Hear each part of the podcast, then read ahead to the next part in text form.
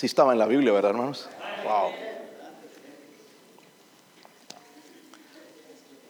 Wow. Ok. Capítulo 5, el versículo 9. Gracias, hermanos, que han, hermano Susana, hermano Roberto, los cánticos han estado dedicados a exaltar el nombre del Señor. Es lo que queremos hacer en esta mañana. Y eso nos está llenando ya hasta ahora. Yo no sé usted, pero yo estoy lleno y gozoso con todo lo que ya ha pasado. Ojalá que la palabra de Dios haga un cambio en nuestros corazones. Versículo 9, ¿lo tienen? Dice ahí una pregunta, ¿qué es tu amado más que otro amado? O la más hermosa de todas las mujeres. ¿Qué es tu amado más que otro amado? Que así nos conjuras. Vamos a leerlo todos juntos, hermanos. Dice, ¿qué es tu amado más que otro amado? O la más hermosura de todas las mujeres. ¿Qué es tu amado más que otro amado?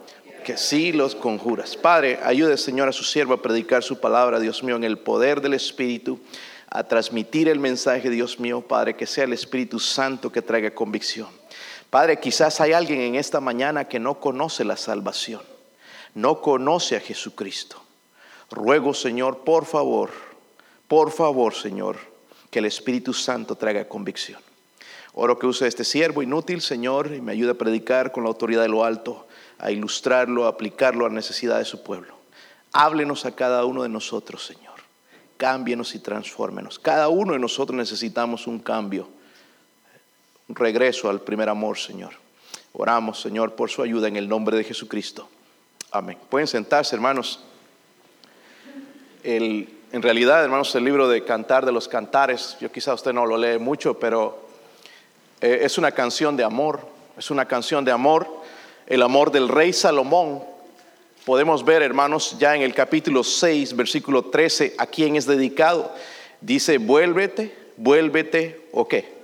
Sulamita, vuélvete, vuélvete y te miraremos. Este libro fue escrito por Salomón, obviamente inspirado por el Espíritu Santo, pero es una canción de amor, hermanos, del rey Salomón a la esposa Sulamita. Eh, yo no sé, hermanos, si usted le canta una canción a la esposa alguna vez. Si le canta, seguro se va a querer divorciar. Pero Salomón, hermanos, en, este cántico aparece como, mejor ni se atreva a cantarle, porque por ahí sale corriendo. Ah, aparece como el amado. ¿Cuántos han leído este libro ya? Él aparece, hermanos, como el amado, ¿verdad? Parecería que en ese casamiento, porque es una de sus esposas, sí se casó con muchas, pero parece que él tenía un amor especial hacia esta mujer a la mujer sulamita. Parecería, hermanos, que ese casamiento sí fue por amor. Hoy en día se casan por otras razones, porque se gustan, por, política, políticamente o por eh, eh, bienes social, de, de tener un estatus diferente, pero ellos se casaron por amor.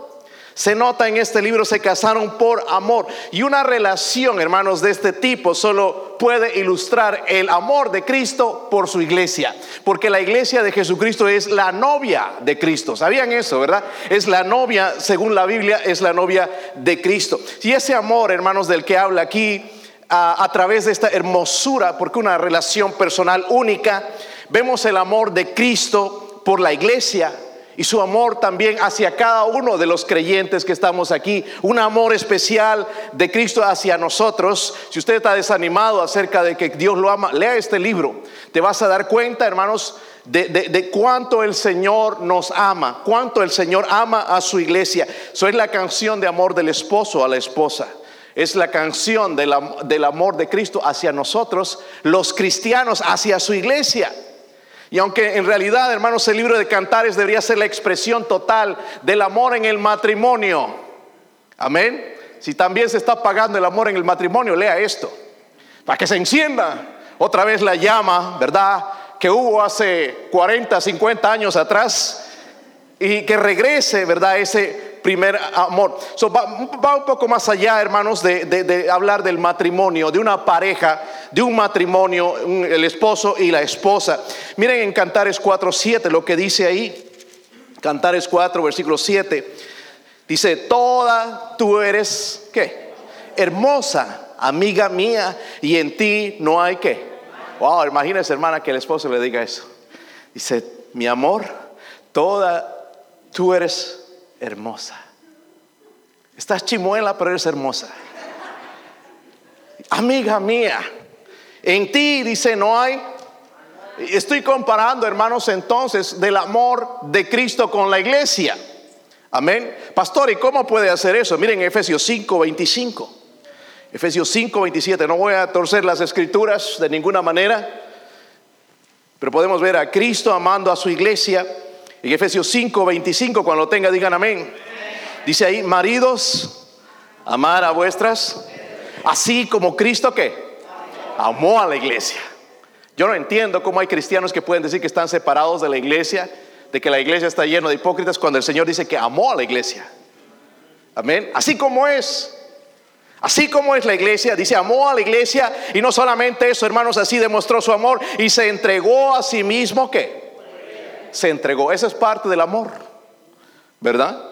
Dice, para santificarla, porque tenía que producir algunos resultados en la iglesia para que sea pura y sin mancha, como leímos hace un momento en, en Cantares.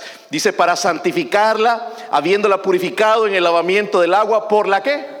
La palabra de Dios nos purifica, limpia nuestro corazón, limpia nuestra alma. Dice, a fin de presentársela a sí mismo una iglesia que gloriosa, que no tuviese mancha, ni arruga, ni cosa semejante, sino que fuese santa y sin... Y ahí lo dice otra vez. Amén. So podemos ver el amor de Cristo por su iglesia. En otras palabras, Él nos está hablando a nosotros. Nuestro Cristo nos está hablando a nosotros, a usted y a mí. Y está diciendo que, y nos muestra, hermanos, qué maravilloso es su amor. Qué maravilloso es su amor. Él puede observar en la iglesia, hermanos, y decir en las palabras, decir, qué hermosa eres, amada mía. No hay defecto en ti, porque Él, ha quitado, he quitado todas las manchas de ti. Así ve su iglesia limpia y sin mancha. Qué bendición por eso. Oh, hermanos, el mundo nos puede juzgar como quieran, pero Cristo nos ve de esta manera. Amén, porque Él nos limpió con su sangre preciosa. vamos a ver tres cosas, hermanos, o tres verdades para conocer más a nuestro amado Jesús, porque muchos aquí, hermanos, podemos decir muchas cosas, poner, tener teología, conocer bien doctrinas, pero no amamos a Jesús. Podríamos, yo amo a Jesús, pero no es el amor que Él espera o el amor verdadero. Saben, hoy en día, hermanos, se confunde mucho el amor. Parejas dicen que se casan por amor y se casan nada más por pasión. Pero el amor verdadero, hermanos, jamás se acaba. Jamás se acaba. ¿Sí? El pastor, yo no creo eso, yo ya no la amo. Pues dice en Primera de Corintios 13 eh, de que sí, el amor eh, eh, tiene muchas cualidades, hermanos, primeramente de esperar también, de soportar. Habla de todas esas cosas, lo que es el amor verdadero. ¿Sí o no? El amor verdadero, hermanos, perdona. El amor verdadero no toma en cuenta, hermanos, los pecados y las cosas que se cometieron y cada vez está sacando la lista de pecados que comete su pareja. El amor sabe perdonar. Pero Qué diferente es Dios con nosotros. Porque Él nos perdona. Y nos perdona de verdad. ¿Sí o no? Ahí nos estamos culpando, es que soy así. Cristo nos perdonó, ya no nos ve así. Por lo que Él hizo en la cruz. Ay, por eso puedo hacer lo que me pega la gana. No está diciendo la Biblia eso. Porque cuando hay amor, eres fiel a esa persona. Por eso somos tan infieles a nuestro Cristo. ¿Sí o no? Andamos pegaditos al mundo porque no le amamos a Él, necesitamos amarle. Amamos, amamos tanto nuestro pecado, nuestro orgullo, en vez de amarle más a Él porque no le amamos de verdad. So, ¿Cuántos de ustedes quisieran tener un poquito de cáncer? Vamos, primero al versículo, para, para ilustrarles eso. Cantares 2. Voy a usar varios versículos de Cantares y mostrarles la primera verdad, entonces, o la primera lección. Cantares 2. Le costó encontrar el libro, ahora ya no lo pierda, hermanos, ¿ok? Por favor. Capítulo 2, versículo 15. ¿Sí están ahí? Dice, cazadnos las zorras, las zorras pequeñas, dice que echan a perder las zorras pequeñas. No sé si han visto algún zorro alguna vez, pero ellas hacen perder las viñas, ¿verdad? Los frutos de las viñas. Dice, porque nuestras viñas están en... Lo que primero entonces quiero demostrarle a ustedes es esto, la discordia del amor. Dígalo conmigo, hermanos, la esas zorras pueden representar el pecado. Amén. Pueden representar el, pecado. Nosotros tenemos un gran defecto como cristianos. Medimos los pecados. No, este no es tan malo. No, este sí. Es peor el que hizo él. Peor es el de este. No, todo pecado es pecado. No hay pecado chiquito, pecado grandote. Peca... Sí hay pecados, hermanos. La Biblia dice que son de muerte. Y algunos tienen un mal concepto de eso, porque por ejemplo, si tú matas a una persona, te vas a ir a la cárcel y quizás te dan pena de muerte. Es lo que la justicia dice, ¿verdad? Pero pecado, hermanos, es pecado y aquí habla de las zorras pequeñas. Dice que hacen gran daño a las viñas. Pequeños pecados pueden causar grandes daños en nuestra vida. Por ejemplo, les dije hace un momento, ¿cuántos les gustaría tener cáncer? Un poquito de cáncer. ¿Alguien? Un granito de cáncer. ¿Cuántos? Nadie, ¿verdad? ¿Sí o no? Pero ¿por qué admitimos en nuestra vida un poquito de pecado? Si no queremos un poquito de cáncer, no deberíamos que, querer un poquito de, pecado en nuestra vida. No, no es tan malo. Sí, es pecado y puede ser dañino. Hermanos, el cáncer destruye la vida. Pero el pecado, hermanos, destruye el alma. Amén. Destruye el alma. Las grandes tragedias aéreas, por ejemplo. Todas estas tragedias que han habido en aviones, accidentes y muertes, comenzaron con una pequeña avería. Algo pequeño que falló en el avión y resultó en una tragedia grande. La tragedia espiritual comienza, hermanos, con un pecado pequeño. Pecado pequeño. Amén. Tan pequeño como decirle dejar de leer la Biblia, me puede traer grandes consecuencias. Y mira nada más cómo estamos algunos de nosotros y pensábamos que yo no ando en las fiestas, en las parrandas, pero no, no tenemos comunión con Dios, no, ya no ponemos las rodillas delante de Dios, ya no le adoramos, ya no cantamos en la iglesia, es más, ya no venimos. Pero son pecados pequeños, peores son los de fulano o le de fulana. Vemos los pecados de otros hermanas, pero a veces nosotros tenemos un pecado tan grande con la lengua. Son pecados. No importa que la lengua sea pequeñita, pero la Biblia dice que se jacta de grandes cosas. Amén. So, el pecado rompió la comunión con el amado. Y ese amado es Cristo. Pero la Biblia dice que Él nos amó tanto, hermanos, que pagó por todos esos pecados. Y eso lo dice Efesios. Efesios 5.2 dice, y andad, dice, en amor. La Biblia dice al cristiano, andad en amor. ¿Cuánto amor nos falta, hermanos? Andar en amor por Cristo, no afanados de quién va a ser el presidente o de quién va, que, que cuánto dinero, si voy a hacer dinero el próximo año, o de si se va a quitar el coronavirus o se va a ir. No, de cuánto amor muestro a Cristo. Por eso mucha gente, hermanos, ya está que se va a quitar la vida porque tienen el enfoque incorrecto, amando a las personas incorrectas. A mí, no estoy diciendo que no debemos amar, pero debemos amar a Dios sobre todas las cosas. La Biblia dice, hermanos, que andad en amor, es un mandamiento. Andad en... ¿Andad en qué? Amor, pero no enamorado de cualquier persona, de la persona de Cristo. El, andad en amor como también Cristo nos amó nos amó y se entregó a sí mismo por nosotros. Se entregó a sí mismo por nosotros. Se entregó a sí mismo por nosotros. En la manera en que le pagamos. Y dice, ofrenda y sacrificio a Dios en olor fragante. Primeramente, si usted no es salvo, no tiene seguridad de la salvación en esta mañana, algo grande, ¿verdad? Por algo tan pequeño como el pecado. Usted cree que está cometiendo un pequeño, pequeño pecado, pero ese pequeño pecado puede hacer un gran daño y enviar tu alma al infierno por la eternidad. Si tú no eres salvo, entrégate a Cristo, ven a Él, ven aquí al frente en la invitación. Eh, Él está con los brazos abiertos, Él quiere salvarte, Él te ama tanto, ven a Él. Pero si tú eres salvo, Recuerda que si descuidas pecados pequeños, pueden resultar en grandes consecuencias. Por eso, hermanos, aquí ya algunos no nos podemos ni llevar. Porque eran pequeñitos los pecados. Es que me ofendió. Como les digo, hermanos, nos vamos a ofender. ¿Sí o no? ¿Te he ofendido alguna vez? No me digas. Pero yo sé que sí, porque soy humano. Pero algo, hermanos, que quiero hacer en mi vida es quiero aprender a que me perdones, primeramente a perdonar, pero también que me perdones. Y ese pecadito pequeño se convirtió en algo que ya ya no puedo verte ni en pintura. Sí lo perdoné. Ahora no me malentiendan, hermanos, porque hay personas que hacen gran daño y no se pueden ganar la confianza en ese momento. ¿Sí o no? Te voy a explicar.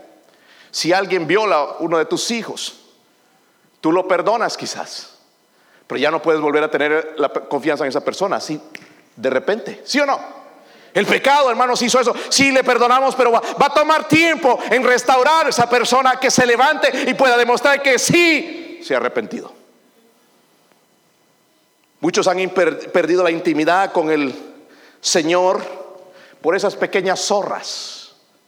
Como dije, hoy no ando cansado, voy a leer mañana la Biblia.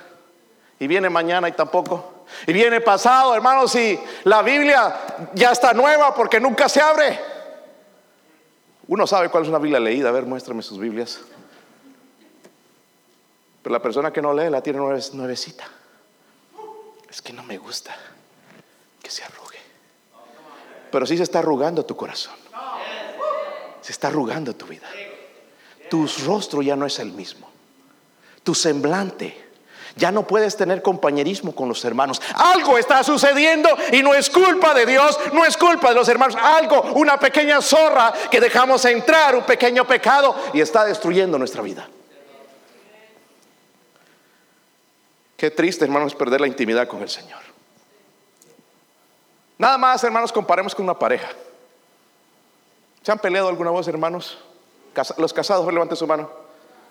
Cansados también. Algunos están casados y ahí veo al lado su esposa o el esposo. Pastor, yo ando cansado. Sí hay discusiones. ¿Ha tenido discusiones? Feas. Feas. Pastor, las nuestras son santas. Así somos. De vez en cuando hay. Y que llega el esposo de trabajar y la esposa. Ah. ¿Te, han hecho eso, hermano? Levanta la mano a ver honestamente. Ah, y que no te habla. Está enojada contigo por algo que hiciste, algo tan terrible. Por no comprarle los zapatos que quería. No te habla enojada. ¿Por qué están mirando a mi esposa?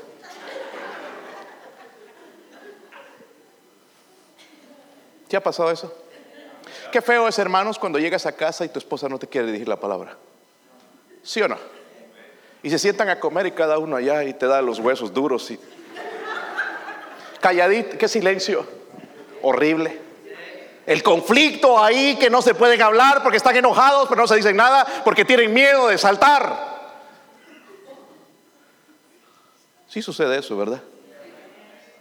O al revés también la, esposa quizás y el esposo es el que anda enojado de nada, porque su, su esposa no lo mima, no lo atiende cuando está enfermito. Ya no le prepara tortillas, le compra de bolsa. Es que hay hombres muy consentidos. Y ya no te habla. Ya no eres la misma.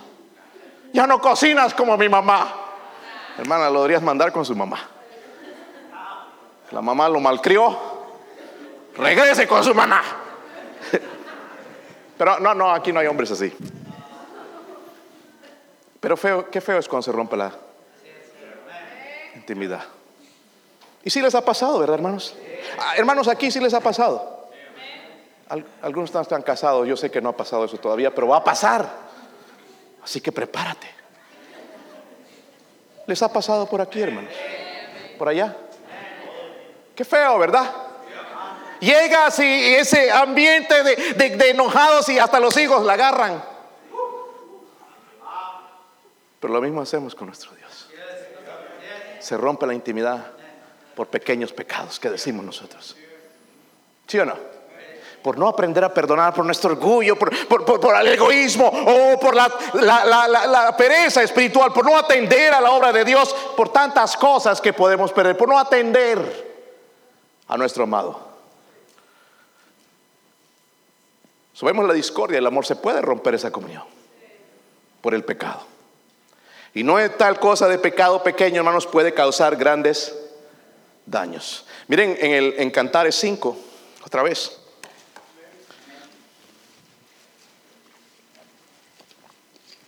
Versículo 8. Si lo tienen, hermanos. Dice ahí, yo os conjuro, oh doncellas de Jerusalén, si halláis a mi amado, ahí está hablando la novia o la esposa.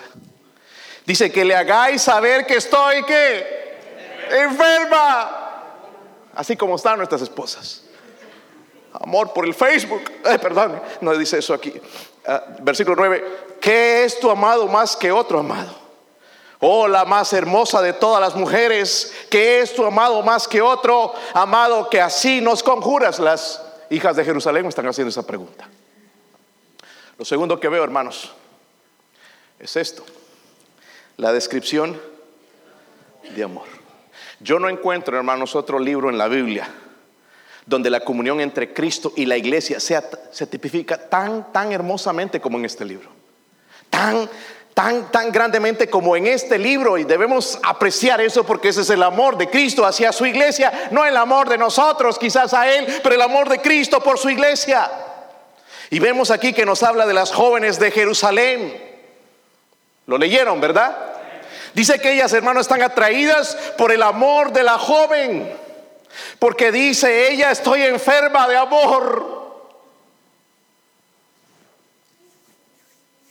Estoy enferma de amor. Era como si ella le preguntaran, estas hijas de Jerusalén, ¿En qué es tu amado más que cualquier otro amado? ¿Qué tiene de mejor? ¿Qué tan cosas tan grandes tiene este hombre que no tienen los de nosotros? Pobres hombres cuando caen en la boca de su esposa cuando están enojadas. Llaman a la amiga. ¿Sabes? Te quiero decir una cosa. No, es, no, no te quiero agüitar el día, pero me casé con un sinvergüenza. Un tonto un, no sabes.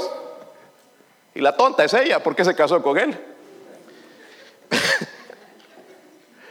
Yo estoy aconsejando mucho a las jóvenes en esta iglesia, tengan cuidado con quien se casan.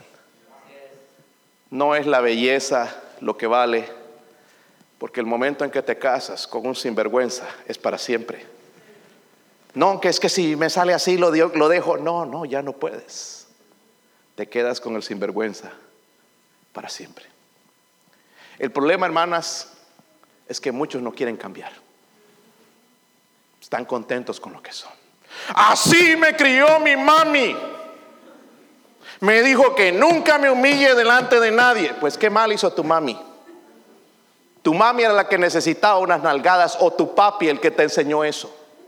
Porque eso no es lo que enseña la escritura. Amén. Y aquí están estas jóvenes como diciendo, ¿qué les hace pensar? Que Jesús es diferente a cualquier otra persona. ¿Qué les hace? No sé si te han preguntado, pero otras personas, ¿qué te hace pensar que Jesús es tan bueno? En la historia, el, uno de los padres de la iglesia, Tertuliano, qué nombre más tremendo para ponerle a tu próximo hijo, Tertuliano. Tertuliano Sánchez o Quiñones.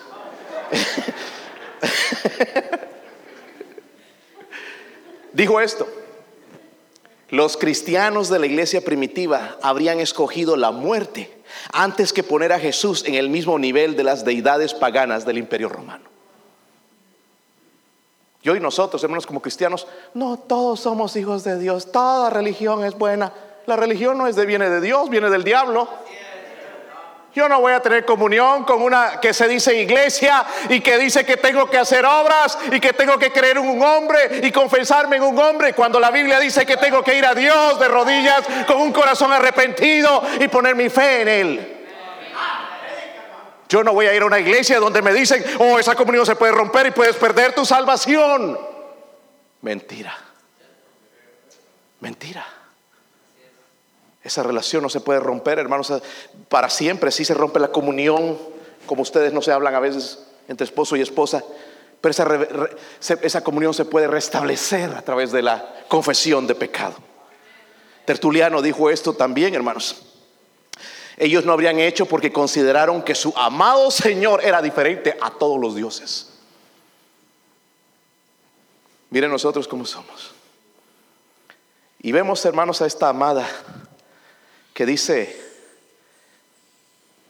le, hagáis saber, díganle a mi amado, amigas, díganle a, mi amado si lo, si lo ven por ahí, porque se me perdió, andaba en el mall y se me fue. Dígale que, que, estoy enferma de amor por él, lo amo, ya lo estoy extrañando. Ella describía, hermanos, a su amado minuciosamente.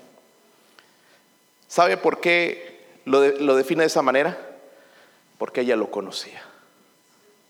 Conocía a su amado. ¿Sabe por qué no amamos a Jesús? A Jesús porque no lo conocemos. ¿Cómo vas a amar a alguien que no conoces? ¿Sí o no? Es hermano como que, yo no sé, pero yo no creo mucho en esto de enamorarse por internet y las citas, ¿verdad? Porque ponen una foto buena de ellos, la mejor de todas, cuando tenía 15 años. Y después ya, hermanos que se conocen, ya viene así. y no habló de su renquera, no habló de que no tenía dientes. Y el otro ve y se, espanta y la deja. Yo no creo mucho en eso, pero hay gente que dice que sí funciona. Yo creo que lo mejor para una persona es esperar en el tiempo del Señor.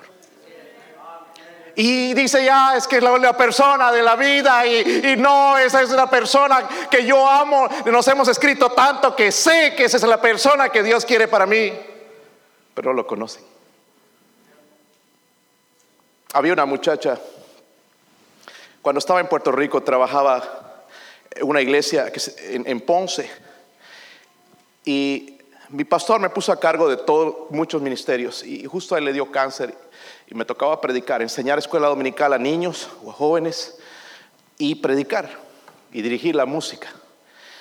Entonces, uh, había en la iglesia, hermanos, una muchacha que estaba de novia con uno de los hermanos de la iglesia. Y le decían al hermano, mira, ya pídele la mano. Ya te vas a quedar jamón, ya mira cuántos años tienes. Pídele, ah, un poquito más, un poquito más. Y la muchacha ya quería casarse. Y resulta que apareció el novio, ex novio de la muchacha. Pero era inconverso. Tenía dinero, pero inconverso. Y me recuerdo que la hermana Brenda, la esposa de mi pastor, le dijo, no vuelvas con ese hombre. Ella vino a pedirle consejo, ¿qué, ¿qué hago? Me está buscando, dice que va a cambiar, dice que va a venir a la iglesia. Y la sonza creyó. Y dejó al otro y se casó con el ex. A los meses llamó a, la esposa de, de mi pastor y le dijo, Hermana Brenda, tenías razón. Él volvió a lo mismo, cambió por unas semanas, cambió por un tiempito, pero ahora se emborracha otra vez más que antes y es más, me golpea.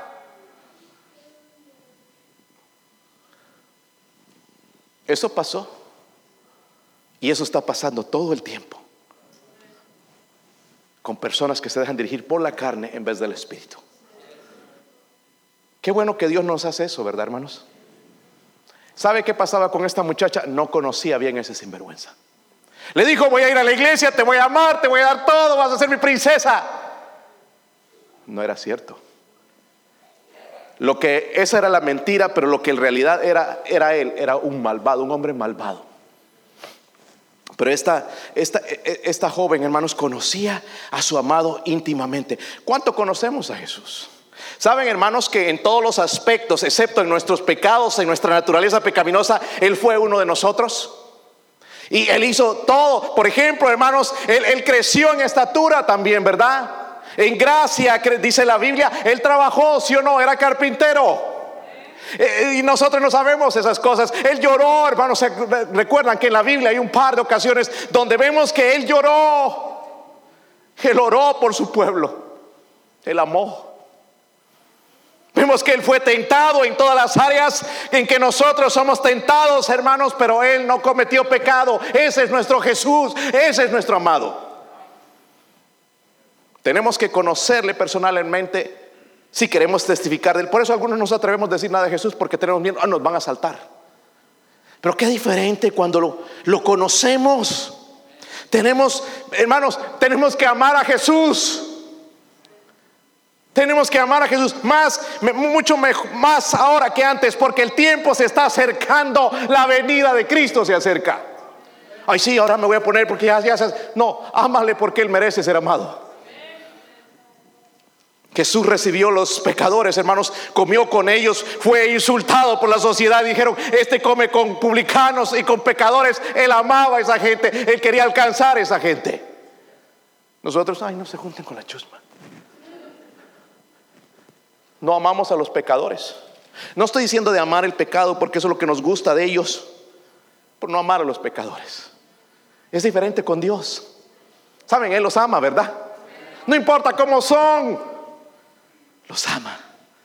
Jesús, hermanos, también él, se caracterizó por la compasión. Dice que las multitudes estaban como ovejas sin pastor y él tuvo compasión de ellas.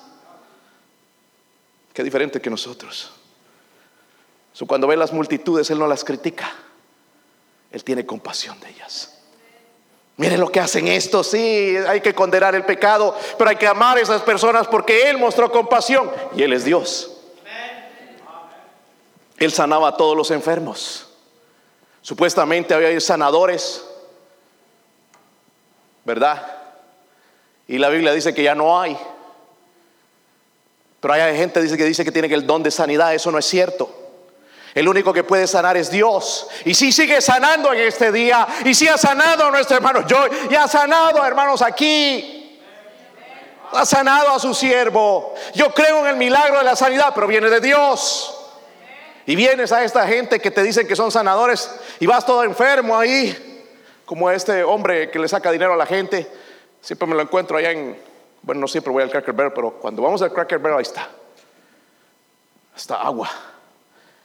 Esa agua ha sido bendecida. Hemos orado, la hemos tocado. Por cinco dólares, una ofrendita de cinco dólares, te la mandamos. Te la pones en el cabeza si no tiene pelo, hermanos, pelones y te sale pelo. Si te duele el pecho, te pones en el pecho. Andaba pidiendo, hermanos, allá los inconversos, 5 millones de dólares para construir un templo, ni siquiera tiene ni 10. Y, y, la cosa es que entra, hermanos, ahí al, al restaurante con la, la, congregación, los invita a comer. Y ahí llegan todos. Él más renco. Si, él tiene sanidad, ¿por qué no se sana él mismo? La esposa ya con oxígeno, su garrafita. Pobre, no me estoy burlando, sino de las cosas que nos hacen creer. Pero, y, va uno ahí con su enfermedad. Es que tienes que esperar, es que tienes que tener fe. Dice que Cristo sanaba a todos. Él jamás pudo elegir también, hermanos, el lugar como iban a ser. Nació en un pesebre, en un humilde pesebre donde los animales dormían, donde las bestias comían. En ese lugar nació Él. Él fue quien lavó los pies de los discípulos. Y cuando él fue insultado, hermanos, no respondió. Como una oveja, dice la Biblia, que fue delante de los trasquiladores, enmudeció, no abrió su boca. Vimos, hermanos, también, o podemos ver en las escrituras, que en las agonías de muerte, él pudo escuchar la voz desesperada de aquel hombre en la cruz. Señor, acuérdate de mí cuando vengas en los reinos, en tu reino. Y el Señor le dijo, de cierto te digo que hoy estarás conmigo en el paraíso en el último, en los últimos momentos de su vida. Hermano, no sé cuándo vas al hospital, pero lo primero que piensas, ay, doctor, sáneme, sáneme. Que el doctor perdido. No pensamos en ellos. Pensamos en nosotros mismos porque queremos seguir viviendo, pero qué diferente con nuestro Señor. ¿Podrías dar esa descripción de Cristo o de quién es Jesús? Pues, pues ni sabemos. Pero Él es todas estas cosas y aún más, hermanos, solo estoy mencionando algunas, pero Él es Dios, Él es el Creador. Quien murió por los pecados, él llevó, nuestro pecado para llevarnos a Dios, para salvarnos, para darnos la vida eterna. Y nos ha preparado un lugar hermoso en el cielo. Ese es Él, nuestro amado. Y luego, allá en Cantares 6, la otra lección. Cantares 6, si lo tienen? ¿A dónde se ha ido tu amado? O la más hermosa de todas las mujeres. Ay, dedícame ese versículo, mi amor. Las hermanas van a estar a sus esposas. ¿A dónde se apartó, dice tu amado? Y lo buscaremos que. Miren esto, ahora la, novia, la esposa. Mi amado descendió a su huerto, a la acera de las especias, para apacentar a los huertos y para recoger los lirios. Yo lo llamé esto, hermanos, el despertar del amor. Qué interesante, hermanos, que las hijas de Jerusalén, porque al principio no sé si se dieron cuenta, si han leído el libro, están escépticas. ¿Quién es tu amado mejor que el de nosotros? ¿Qué tiene ese hombre? Estaban escépticas, estaban cínicas, pero ahora, hermanos, están dispuestas para ir con la novia a buscar al novio de ella. Porque había hablado tan maravillosamente de esa persona. La novia hizo un tremendo trabajo en convencer a las otras jóvenes. ¿Cuál fue la motivación? El amor. ¿Sí o no? Ah, ya no sé por qué me casé con este viejo. Mira cómo te crió tu mamá. ¿Qué descripción da la esposa de la esposa? Y es verdad quizás. Si nos describieran, wow, qué vergüenza llevaríamos, ¿verdad hermanos? Sí, ¿verdad hermanos? Al menos yo, no sé ustedes quizás son la perfección. Y te diría, amado, ¿dónde está mi amado? Estoy muerta de amor cada vez que lo, veo, caigo de rodillas. Pues sí, la verdad que sí, pues cae de rodillas para golpearte o para buscarte debajo de la cama. La motivación, hermanos, fue el amor. Váyanse a Mateo 5, hermanos, ya estoy por terminar.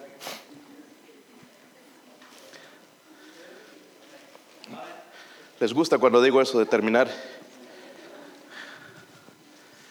A propósito, hermano, cuando vayas hoy la lleves al buffet, te sientas y no conoces a nadie.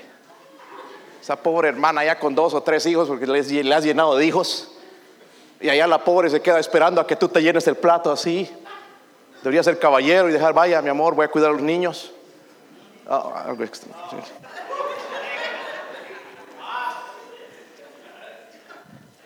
y después decías que la amabas.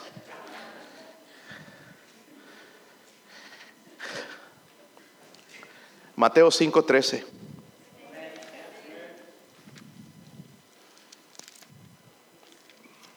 Si lo tienen. Vosotros, estas son palabras del Señor Jesucristo. Vosotros sois la sal de la tierra. Hay un hombre que trabaja en una compañía que se llama Huasco, de, compañía de construcción. Y el otro día se le subió mucho la, eh, la presión y tuvo que ir al doctor y me dijo, ¿qué está pasando? Le pregunté, es que yo como mucha sal.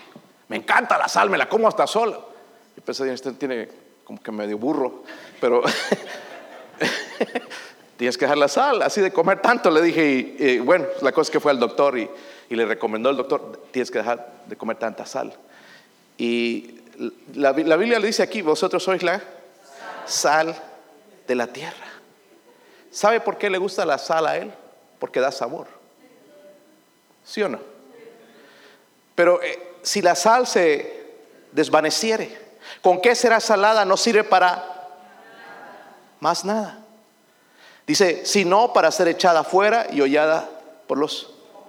El Señor está haciendo esa comparación con nosotros. Él dice, vosotros son la sal.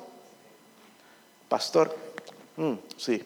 Bueno, ese salado por quizás porque no te bañas, ¿verdad? Pero no está hablando de eso. Nuestra vida, hermanos, debe atraer a los perdidos. Si no está haciendo eso, algo está mal en nuestra vida. Amén. Porque nosotros somos la sal. Y dice el Señor, no lo digo yo, hermanos, si la sal se desvanece ya no sirve para nada. Si nosotros estamos en este mundo nada más para vivir el mundo, igual que la carrera del mundo, hermanos, estamos de más en esta tierra. Tarde o temprano se va a acabar nuestros sueños. Y se van a acabar tan mal, hermanos, que vamos a llorar y vamos a lamentar. Porque estas son palabras del Señor Jesucristo cuando dice, vosotros sois la sal de la tierra. Más adelante dice, vosotros sois la luz del mundo. Ahora le pregunto, hermanos, ¿su amor por Jesús hace despertar la curiosidad de otros? Yo escucho hermanos discutiendo, peleando con gente pagana, idólatra, discutiendo, no, que eso es del diablo. Eso no es la manera en mostrar el amor de Cristo. Eso se le enseña, hermanos, a un cristiano que ya conoce la Biblia. ¿Por qué vas a atacar lo poquito que cree esa persona? Mejor ser sal, atraer a ellos con el amor de Cristo. Te voy a hablar de mi amado, lo que ha hecho en mi vida. Mira, Él es Dios, Él es Dios, Él me salvó, Él cambió mi vida, Él es hermoso. ¿Sabes que sanó gente? En la Biblia sanaba a todos. Él puede sanar tu alma, Él puede sanar tu matrimonio, puede sanar el corazón de tus hijos. Ese es mi amado hablamos, hermanos, de la discordia. Sí, las pequeñas zorras pueden hacer grande daño, igual el pecado. ¿Sí o no? Es una mentirita, pastor. Puede hacer grande daño. Guerras han empezado por esto. No diga mentiras. La mentira es del diablo. Diga la verdad. Pastores, que si digo la verdad me van a enviar a la cárcel. Si dices la mentira, te van a enviar a la cárcel también. Y por más tiempo. Si es la verdad, nada más un día. o quién sabe. Pero Dios se va a manifestar. Pero si tú mientes y usas la, mentira, entonces Dios no puede intervenir. La descripción. Hablamos de la descripción, cómo lo conocía. Estoy loca de amor por este hombre. ¿Dónde está mi amado? Búsquenlo, por favor. Si lo ven, dígame dónde está mi amado. Lo describió de una manera tan grande que estas mujeres, nosotros iremos contigo. Queremos conocer a tu amado. Queremos ir y ver qué tan grandioso es ese hombre.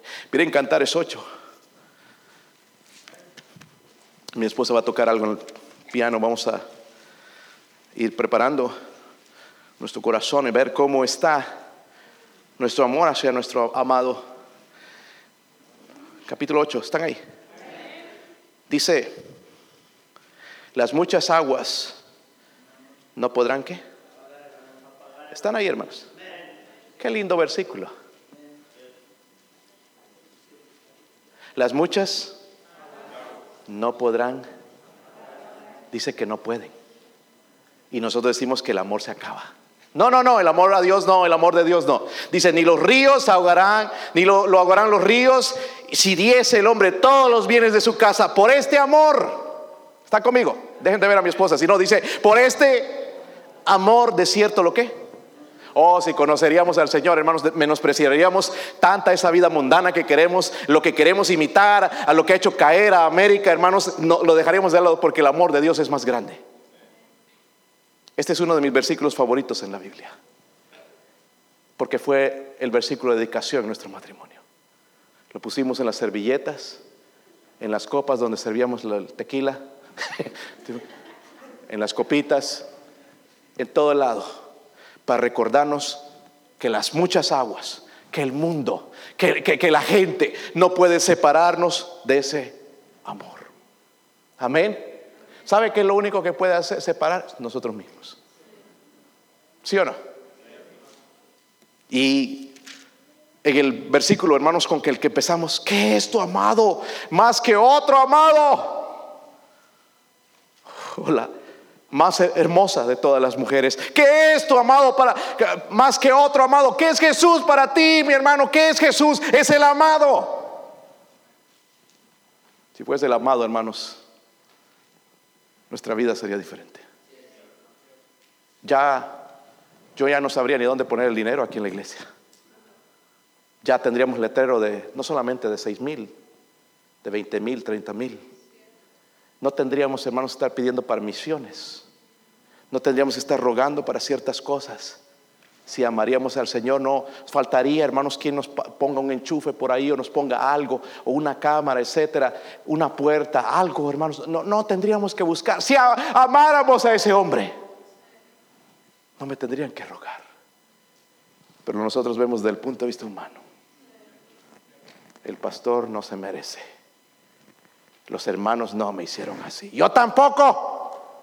Qué equivocados estamos. Y por eso nuestra vida va así, en vez de ir así. ¿Por qué no nos arrepentimos en esta mañana? Si usted necesita a Cristo, venga y reciba a Cristo. Si usted ha fallado en su amor al Señor, al amado, que no puede decir igual que esta mujer, oh, yo soy de mi amado. Si no decimos, yo soy del mundo, soy del dinero, del trabajo, pertenezco. No, poder decir, yo soy del amado, soy de Cristo. Esta misma actitud, hermanos, el amor va a traer a otros al Señor.